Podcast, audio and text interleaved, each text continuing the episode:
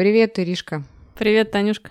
Ну что, сегодня продолжаем наш новый цикл научных передач. И о чем же мы сегодня поговорим? Мы продолжим тему нашего предыдущего подкаста. Тема была личные границы. В прошлый раз мы немножечко ввели вас в эту тему. А сегодня немножечко выведем. Да, сегодня. Первый сразу вопрос. Я вот слышу иногда, что людей, которые очень четко очерчивают свои личные границы, которые думают о себе, которые умеют отказывать, их считают эгоистами. И согласись, что в нашем обществе у эгоизма такой негативный очень оттенок всегда. То есть считается, что если человек эгоист, это прям что-то очень плохое. Я бы просто тогда говорила, да, какой-то нездоровый эгоизм, да, я бы разделила, потому что вот просто эгоизм я не считаю нездоровой темой. Я считаю, что каждый угу. человек э, в своем роде эгоист. Каждый, абсолютно каждая личность. Каждому отдельному человеку всегда мало. Человек существо ненасытное, и поэтому проявление эгоизма — это норма. Но да, это норма для самого человека. Иногда люди этого не подразумевают, что они эгоисты, или не развивают это качество. А что в противоположность эгоизму? Как мы в прошлый раз говорили, да, люди, которые не умеют отказывать, которые делают что-то не из благих побуждений, а просто от того, что они, ну, не могут отказать. И встает такой вопрос, да, вот спрашивают, а что, это плохо, когда мы помогаем близким? Можно так сказать, сопереживать и сочувствовать близким.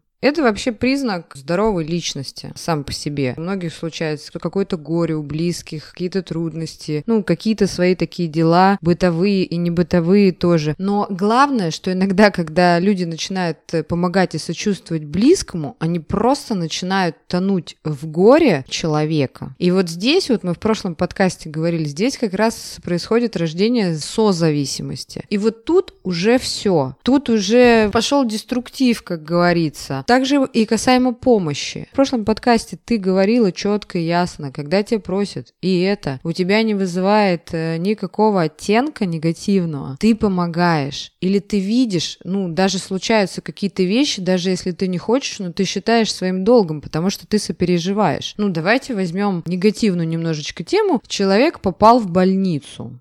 Угу. Ну, согласись, это такое, ты можешь отзеркалить и встать в положение этого человека. Приехать, помочь ему, привести какие-то вещи, что-то сделать. Ты же можешь отменить какие-то дела, ты такой сделал благое дело, да? Конечно. И ты знаешь, это вопрос, возможно, мои дела были там приоритетней, да, но вот есть такие случаи, когда ты понимаешь, что ты готов свои приоритеты вот в этот конкретный день в этой конкретной ситуации ты готов их просто поменять. Вот хочешь пример? Давай. У нас была сейчас самоизоляция угу. недавно таки. И я помогала своей крестной, привозила ей продукты, потому что у нее возраст 70 плюс, и она не выходила из дома. Угу. Но дело в том, что когда я привозила ей продукты, я своим инструментом, как мы любим говорить, ртом, ей говорила: в следующий раз я смогу приехать такого-то, такого-то числа. Пожалуйста, подготовьте список, я вам все привезу. Угу. Я же не носилась каждый день после работы, язык на плече, то есть все, мне надо, человек погибает, она не выходит из дома, помогите. То есть вот, когда выстроены границы, мы договариваемся на берегу с человеком о наших действиях. И я считаю, что вот это признак здоровой личности, когда вы именно договариваетесь. И этот человек старше меня, и я моложе, у меня и сил больше, и все там, ну, это же не говорит о том, что я должна забыть о себе. Я вообще-то не замужем, и там еще много тоже всяких вещей. Мне тоже можно посострадать. Но ты могла отказать? Вот смотри, вот такой вопрос. Так я, когда в мае объявили, что нас еще сажают дальше, э, я просто приехала к ней с масками и с перчатками и сказала, с этой недели я прекращаю э, посещение вас потому что у меня появилось больше работы, больше дел, у нее в конце концов есть дети, есть ребенок, который живет за городом. Я сказала, что все, моя миссия выполнена, я полтора месяца вас посещала, сейчас мне больше неудобно, у меня появились дела. Она сказала, окей, ну и на этом мы порешали, все остались при своем. Супер пример. Слушай, ну давай обсудим, какие же бывают типы нарушения личных границ. Рассмотрим такие самые распространенные. Самые явные. Да. А, первый пример это когда вам задают неудобные вопросы или пытаются выяснить у вас подробности вашей личной жизни. Хочу привести сразу пример. Не только про личную жизнь. Вопрос о финансах, сколько ты зарабатываешь, сколько ты там тратишь. Для многих это будет нарушение личных границ, но не для всех. И с разными людьми, например, да, вы можете быть готовы обсуждать какие-то личные вопросы. То есть вопрос того, что нарушение границ — это ваше именно внутреннее ощущение. Если вам задают какой-то вопрос, и вас это не устраивает, вы просто говорите человеку, я не обсуждаю такие вопросы. Все. Ира, можно тебе вопрос задам сразу? Давай. Ты знаешь, сколько я зарабатываю в месяц? Нет. Про мою зарплату не знает никто, кроме меня. Угу. И вот я как раз принадлежу к той категории людей, когда меня спросят, Таня, сколько ты зарабатываешь, я скажу, я эту тему не намерен обсуждать ни с кем. Угу. Вот тот человек, которого, которого не надо никто, ни родители. И честно признаться, я не обладаю таким свойством. Я не знаю, сколько у меня пенсии у мамы, сколько у папы, сколько Мгм. папа, мама зарабатывала. У меня нет вообще такого файла интересоваться по поводу денег ни у Мгм. кого. Если человек сам об этом не рассказывает. Вот вам пример. А мне такие вопросы, кстати, клиенты любят частенько Да? задавать. Да. Для меня, например, эта тема такая. Она... С кем-то я открыто это обсуждаю, а с кем-то я не буду это обсуждать.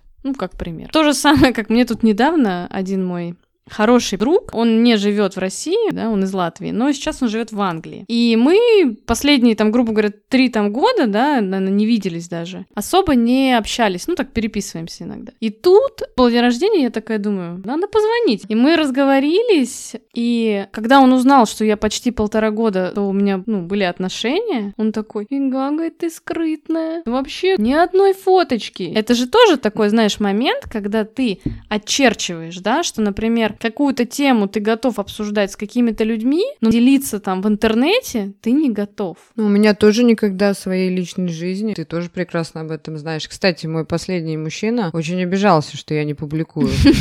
Вот он, конечно, тефтель, пока ему не объяснила, что я оберегаю это. То есть человек, человеку казалось, что я не берегу какие-то отношения.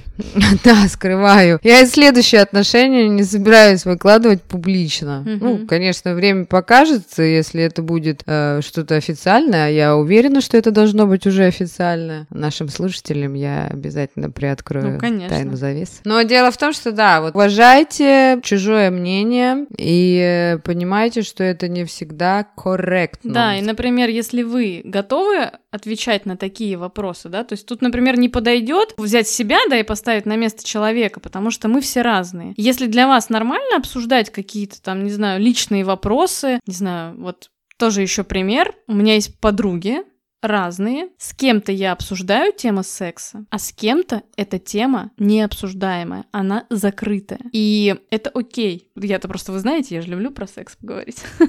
Но не со всеми это обсуждать. То есть я, нет, я-то готова со всеми ее обсудить, но не все готовы обсуждать это. Вот так вот открыто. Соответственно. А тогда перейдем тогда еще к одному из пунктов, условно назову так. Как ты вот относишься, знаешь, знакомишься с человеком? Ну вот есть же такие люди, я их очень часто встречаю. Человек такой с тобой познакомился, там три минуты вы пообщались, и он такой, давай уже лезет обниматься, целоваться, типа, все, там вечером пьем пиво, завтра я тебе позвоню. Вот меня всегда такие люди пугают. Вообще. А когда меня еще пытаются при первой встрече обнять, Мгм. Неважно, мальчик ты или девочка, я как черт от Ладана. Ну, то есть я сама, я говорила, что я визуал, Мгм. но принадлежу к профессии, связанной с кинестетикой, да, Мгм. но меня очень пугает. Я очень отношусь э, с опаской вот к тактильным контактам. Что ты на это скажешь? Я не люблю вот так вот резко переходить к близким отношениям, да.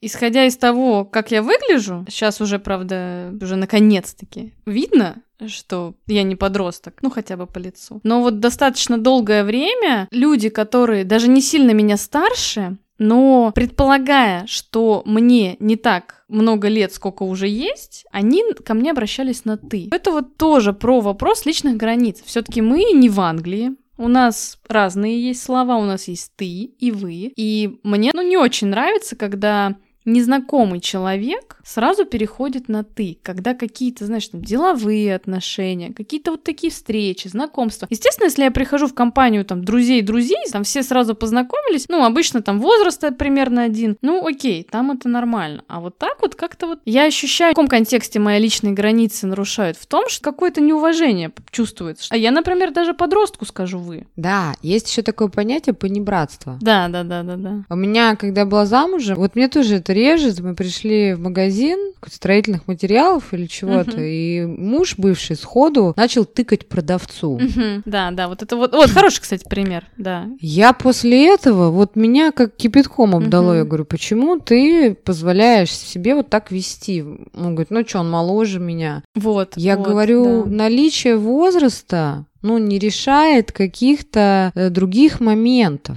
Это, ну, некрасиво, потому что это, кстати, это элемент культуры нашей. Мгм, да. Ну, как ты правильно сказал, мы не в Англии, мы не в Европе. И также еще обманчиво такое видение, что вот ты же знаешь меня, я такой человек балагур в компании, да? Мгм. А еще я люблю, если новые люди пришли, мне же вообще нужно блеснуть. Мгм. Ну, как бы там во всей красе. И у меня просто включаются все жанры юмористические, и люди думают, если я вот такая легкая, Мгм. ну, такая веселая, и вот под конец вечера там чуть ли не в засос со мной целуются, Мгм. женщины в том числе. Но мне это не нравится. Ну, вот есть такая О, история. еще, знаешь, еще пример. Ага. Вот старшее поколение, возраста наших родителей, бабушек, дедушек, вот у них что-то было, видимо, такое принято. И я очень часто замечаю, что я могу первый раз увидеть какого-то родственника своего там друга подруги, да, при знакомстве люди сразу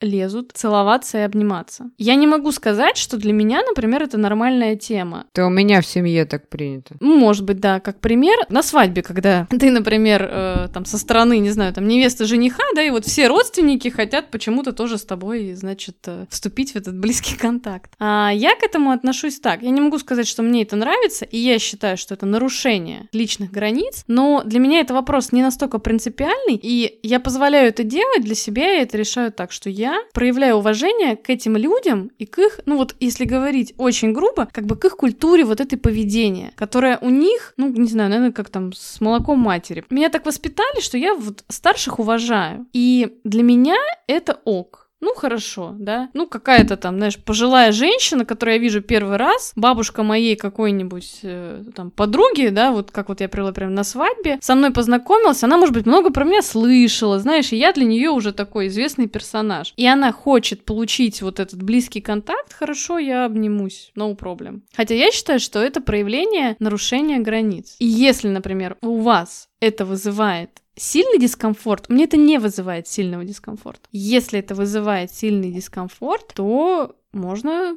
и сказать. На самом деле, я обнимусь с кем угодно, и хочу сказать такой момент, что я не говорю о том, что мне это не нравится, так как вы мне не нравитесь. Я могу вообще кайфовать от вас. Я вообще могу увидеть и влюбиться в вас, неважно, мужчина вы или женщина. Но вот это вот э, мои внутренние вот такие нюансы, назову это так, границы, они на сегодняшний день мне нужно присмотреться. Я визуал. Вот. Мне нужно присмотреться, мне нужно увидеть. И когда мне захочется, а такое бывает, и мне хочется обняться с первого раза, я человеку задаю вопрос. Давай обнимемся. Или можно я тебя обниму? Мгм. Ребят, вот здесь, пожалуйста. То есть э, это о чем говорит? Не надо насигивать, нап- напрыгивать. Ну, просто скажи, слушай, давай поцелуемся. Или там, слушай, давай обнимемся. А можно я тебя под ручку возьму, и мы пойдем вместе с тобой в закат к горизонту? Ну, вот, пожалуйста, у вас же есть инструмент такой, как орала. Или там, как еще мы, как мы только рот не называли Да. в наших подкастах. Ну, пожалуйста,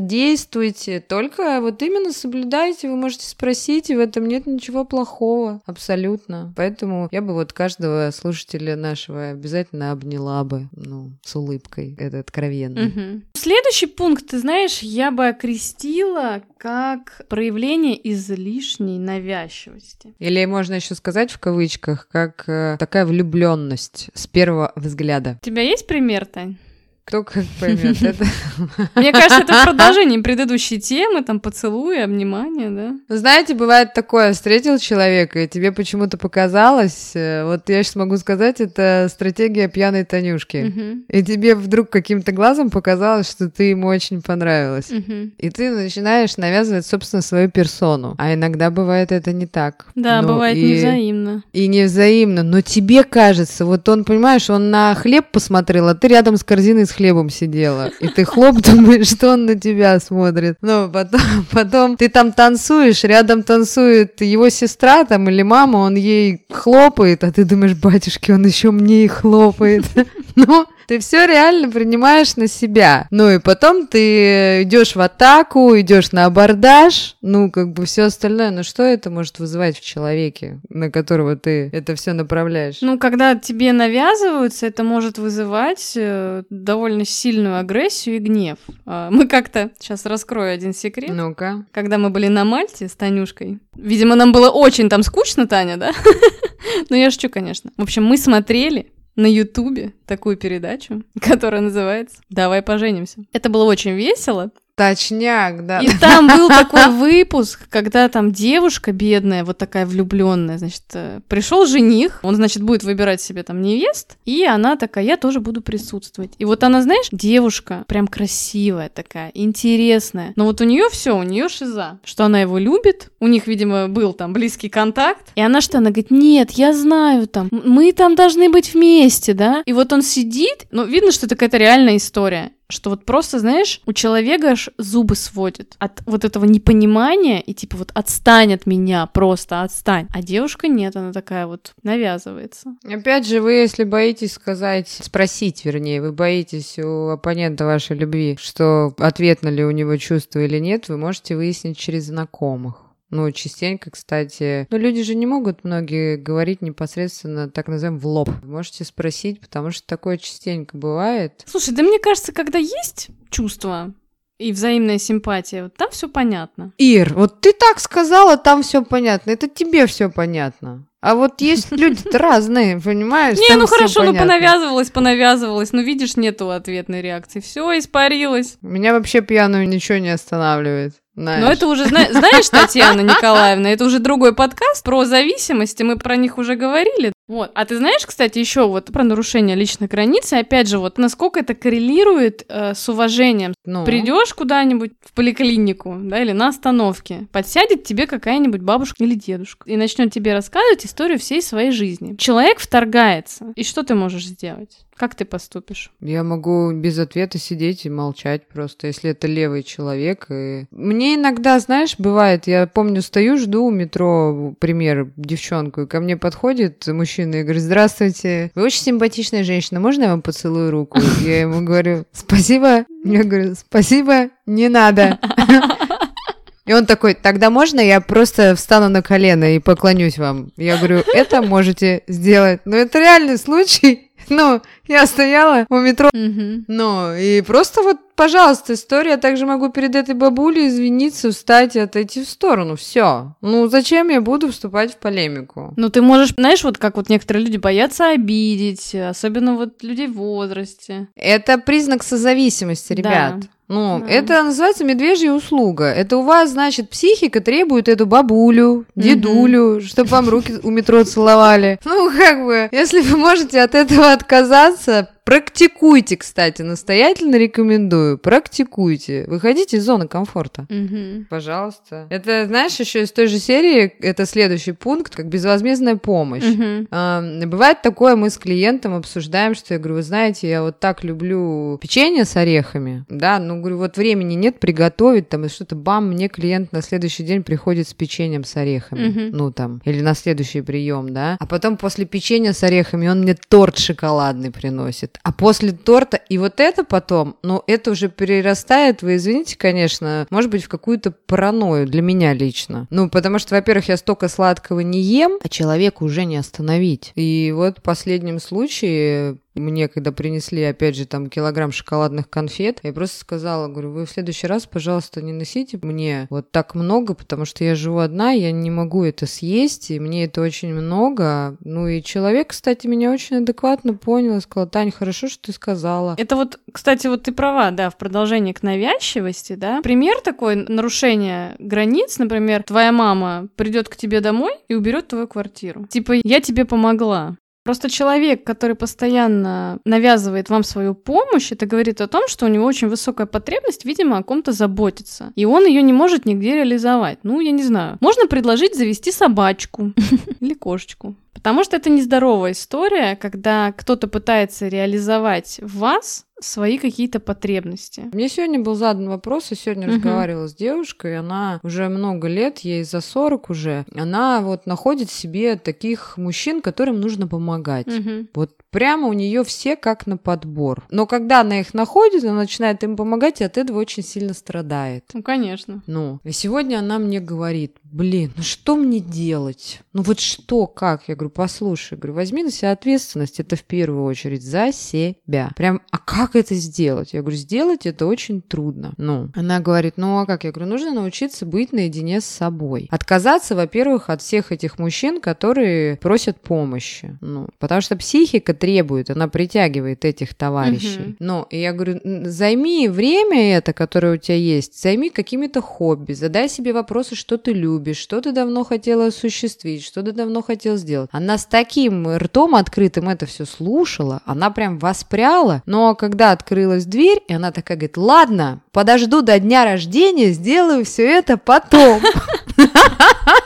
А после дня рождения будет Новый год. Конечно. А после Нового года будет что-то еще. Что человек сделал? Он тут же ответственность, которую он должен был взять на себя, за себя, он тут же переложил на что? На время. На день рождения, да. Я вот подожду, а после дня рождения Новый год, а после Нового года Пасха и все остальное. Вот, пожалуйста. Но тут дело в том, что она мне задала вопрос, но она не хотела услышать ответ. Она просто задала вопрос. Да, слушай, ну людям очень часто просто хочется как-то выговорить свои проблемы, поделиться. Пока еще ей это не мешает, пока это ее еще не душит. Поэтому они к ней выстраиваются в очередь, она им безвозмездно помогает. А дальше что они делают? Наверное, испаряются, да? А у нее, знаешь, она назвала сегодня эту стратегию клин клином вышибает. Когда, знаешь, приходит к ней такой еждивенец, э, ну, значит, она его берет, начинает страдать, и тут же в момент страдания она начинает искать подмену. Э, она находит подмену, бросает этого, э, берет того, потом тому надо начинать помогать. И вот эта вот цикличность, понимаешь, которая происходит, ну вот психика, о чем мы и говорим, что психика требует постоянно этого раздраива. А если остановить, начнется ломка. Ну, соответственно. Ой, Татьяна Николаевна, мне ли не знать? Все, мы, короче, углубились. Это тема других подкастов, поэтому продолжим. Да как же выстроить личные границы и какие какие для этого нужны шаги. Вот смотрите, первый шаг мы рассмотрели в прошлом подкасте. Для того, чтобы выстроить личные границы, их сначала надо осознать. Для того, чтобы их осознать, надо всегда задавать вопрос, как я себя чувствую. Если вы вдруг испытали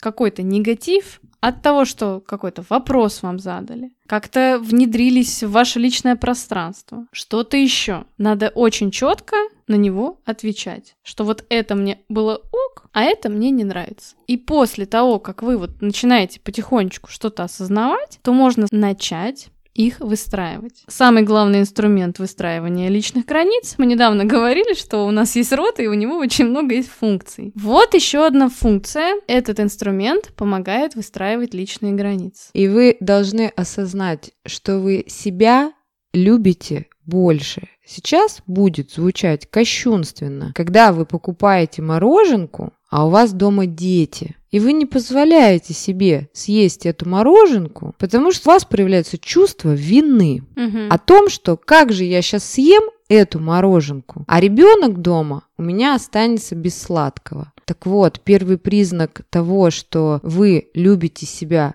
больше всего вы есть у себя, это то, что вы берете и просто съедаете это мороженое, потому что вы его хотите. Ну и потому что мороженое это не самое последнее в мире, и будет еще тысячу таких, и вы должны любить себя в первую очередь. А если вы будете любить себя, то рядом ваши близкие будут по вашему примеру и подобию такими же сильными и себя любящими личностями. Да, это точно. Вот. Тут, понимаете, это жертвенность, когда вы ради кого-то отказываете себе в том, что вы хотите. Стоит ли это того, задумайтесь. Также и относится это, кстати, к душевному состоянию. Угу что твое душевное состояние для тебя гораздо важнее. Другой пример, когда в самолете сначала наденьте маску на себя, потом позаботьтесь об окружающих. Вот вам колоссальный пример. Да. Потому что если вы зависимый или созависимый человек, вы начнете спасать вокруг себя людей, а вас на себя не хватит. Еще нужно помнить всегда о том, что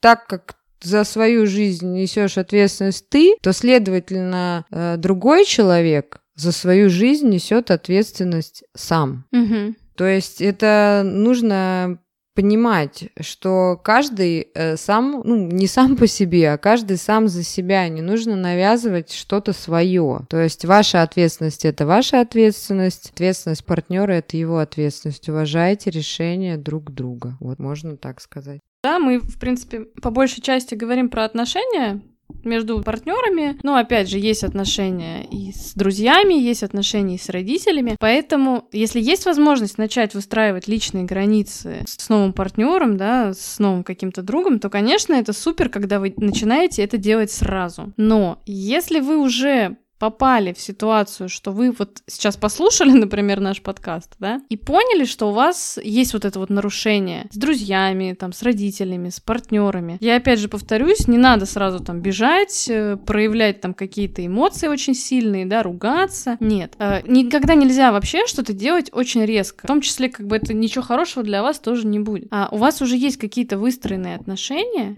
никаких резких движений, по чуть-чуть. Вот, допустим, не знаю, вы с партнером живете вместе в студии, и он уходит на работу, там, встает в 6 утра, а вы в 9. И человек утром просыпается, и очень сильно шумит. И, соответственно, вы просыпаетесь, да, то есть и пока он там не уйдет, не соберется, вы, да, чувствуете себя некомфортно. И вы про себя думаете, блин, ну он же раньше встает, как бы ему же надо там позавтракать, что-то сделать там, да, там собраться. И вы молчите, испытывая дискомфорт, потому что вы думаете, что не сильно мне и мешает, может быть, да, окей. Вы просто говорите, слушай, так и так, когда там ты утром встаешь, ты шумишь, я просыпаюсь, ты не мог бы собираться там потише, да? Человек, может быть, вообще не задумывался, что он мешает, потому что он шумит, он видит, что вы спите, да, вы там не открываете, не знаю, глаза, да, и он продолжает так же делать. То есть он просто может не знать. Но здесь такой, знаешь, дискомфорт, грубо говоря, там физический, да. Другой пример. Если человек, например, задает вам какой-то неудобный вопрос, то вы говорите, ты знаешь, когда ты задаешь мне такой вопрос, я чувствую себя некомфортно. Мне не очень приятно. Ты не мог бы мне больше не задавать такие вопросы? Все. То есть здесь очень важно проговорить свое вот чувство чтобы человек вас лучше понял. Только, пожалуйста, можно вставочку сделать? Давай. Только, пожалуйста, не с противозачаточным лицом. Потому что если я скажу с противозачаточным лицом такую фразочку, мне потом человек вообще ничего спрашивать не будет.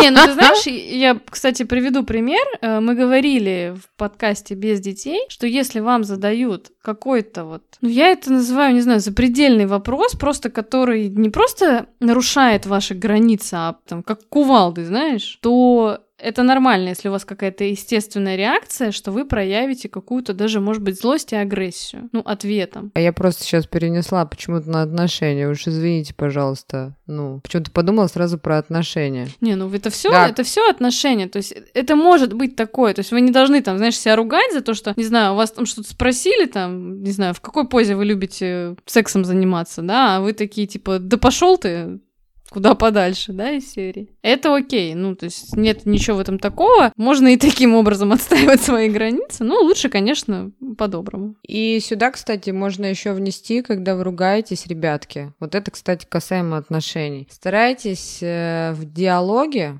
когда вы конфликтуете, говорить только за себя. Вот это и есть э, про личные границы. Да. Потому что когда вы начинаете там, ты унитаз не опускаешь, или там, ну, а ты волосы не вытаскиваешь с, с ванны, с, со стока там, ну, а ты неряха, а ты такой. Вот тут вы, получается, про личные границы, вы переходите на личности, вы прямо их не то что нарушаете, вы их ломаете. И, соответственно, говорите только за себя. Что не устраивает именно вас? Пожалуйста, без обвинений. Потому что признак... Мне не нравится, конечно, так говорить. Признак здоровой личности, когда хорошие, ясные отношения, люди чувствуют друг друга интуитивно они зеркалят друг друга. А когда вот этого нет, то все начинается с обвинения. Тоже, я думаю, к твоему примеру относится же. Да, а ты знаешь, вообще недавно хорошую такую фразу тоже прочитала. Ну, она в контексте, типа, как понять, что вам пора к психологу, да, но это можно применить вообще, в принципе. Как понять, что у вас есть какая-то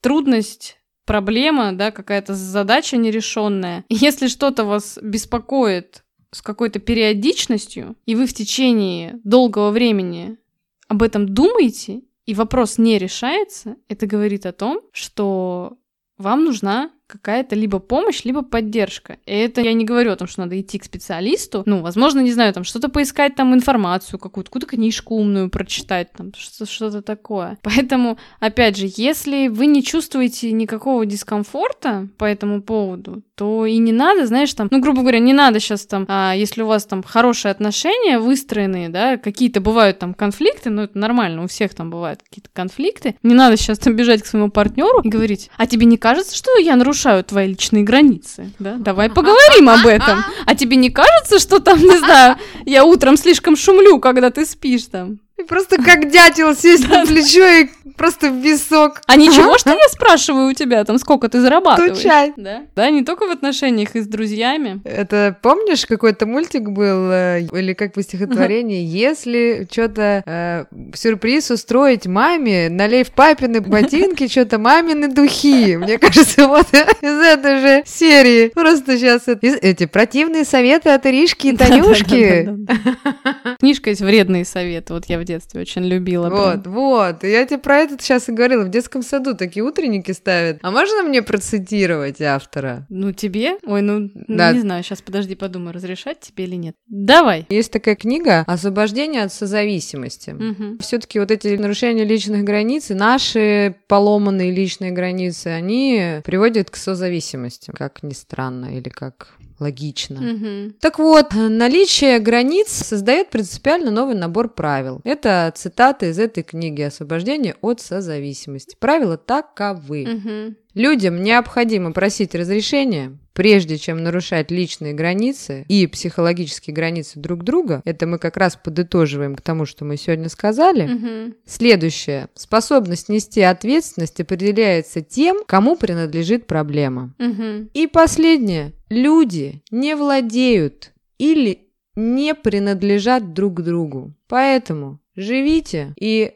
давайте жить другим. Да, полностью согласна. Особенно мне нравится вот этот пункт про способность нести ответственность определяется тем, кому принадлежит проблема. Вот мне, когда какие-то приносят кейсы, да, с какой-то угу ситуации и приводят пример, что ну вот мне вот это не нравится и рассказывают какой-то диалог там, да, какой-то вот, а другой человек себя чувствует при этом, ну, прекрасно, да, он не испытывает от этого там какого-то вопроса, я всегда говорю о том, что если это беспокоит тебя, а другого человека не беспокоит, значит, это твоя проблема, а не того человека. Это очень часто бывает, когда один человек пытается другого научить, как жить. Типа, я лучше знаю как ему будет. Нет, не знаете. О, я это слышу очень часто, да. Если человек уже живет по какому-то устою, и он не жалуется на это, да, ему это нравится, не надо лезть. Это ваша проблема, что вас это волнует. Это вам надо работать с собой, а не пытаться решить проблему